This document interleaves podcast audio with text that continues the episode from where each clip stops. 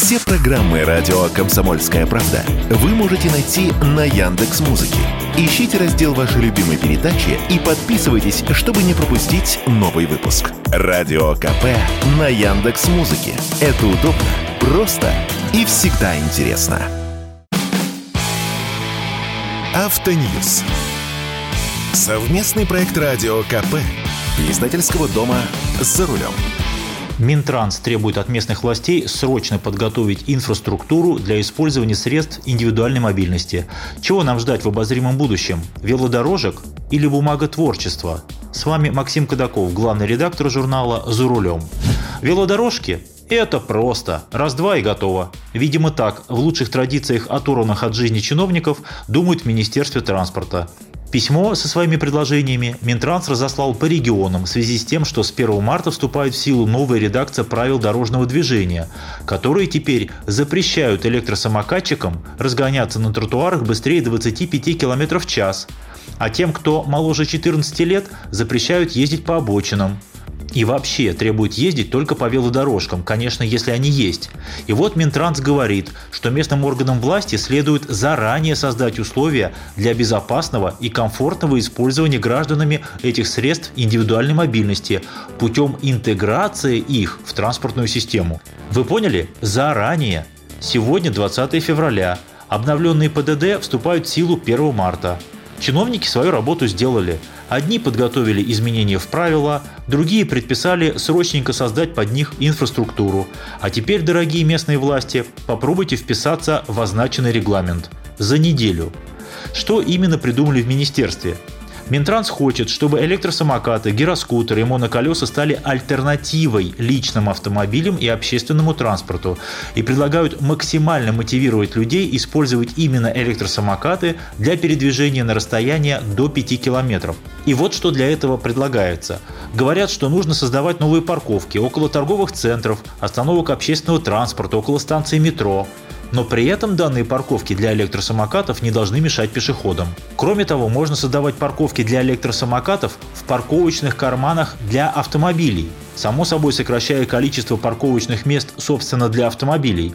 А вот это вообще шедевр. Места парковок необходимо периодически менять с учетом изменения маршрутов движения пользователей. Сделал парковку, получилось не очень удачно, маршруты изменились, переноси ее в другое место. А для начала местные власти должны разработать планы этой работы, назначив ответственных чиновников на местах. Вы спросите, а где деньги? Ну, понятно, что некоторый ресурс у местных властей есть. Но серьезных финансов под создание велодорожек, не фиктивных, а реальных, у регионов, конечно, нет. Поэтому велодорожек, как вы понимаете, не будет – все местные бюджеты уже расписаны, а за нецелевое использование средств бывает очень больно. А целевых денег на велодорожки и велопарковки никто не дал, во всяком случае пока. Задача без проблем справится Москва, поскольку столица давно этим занимается. Москва может хоть сейчас отчитаться за исполнение выдвинутых требований. Худо-бедно готов Петербург, ну еще 2-3 города. Остальные ограничатся составлением планов работ и громким открытием одной-двух парковок у вокзала и у мэрии. О безопасности вообще мало кто думает. Людей начинают активно агитировать ездить на электросамокатах, но ездить-то они будут по тротуарам, потому что больше негде. А там, где и тротуаров нет, будут ездить где попало.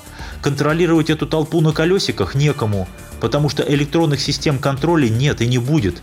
Ведь номерных знаков и электронных меток у самокатов нет, а живых инспекторов ГИБДД не хватает даже на автомобильное движение. Да и как инспектор будет контролировать движение самокатов? На чем он погонится за нарушителем? На мотоцикле по тротуару? Или нужно создавать электросамокатные батальоны, по аналогии с мотобатом? Скоро наступит теплая весна, и травмопункты вновь заполнятся катальщиками, которые или разучились за зиму ездить, или вообще опыта не имеют. Электросамокат – это круто, это прикольно, мне и самому нравится. Но падают с них навзничь, как кегли – Например, когда колесо в бордюр упирается или проваливается в решетку ливневки. И травмы страшные. Уже были даже смертельные случаи. Дорогие родители, если вы раскошеливаетесь на электросамокат для своего чада, не забудьте хотя бы элементарную защиту. Шлем теперь требуется по ПДД, но никто штраф вам, конечно, не пришлет. Тут дело-то не в штрафе, а в том, чтобы ребенок не оказался с разбитыми локтями и головой. С вами был Максим Кадаков, главный редактор журнала «За рулем». Будьте осторожны на дорогах и на тротуарах. Берегите себя. Автоньюз. Совместный проект радио КП. Издательского дома «За рулем».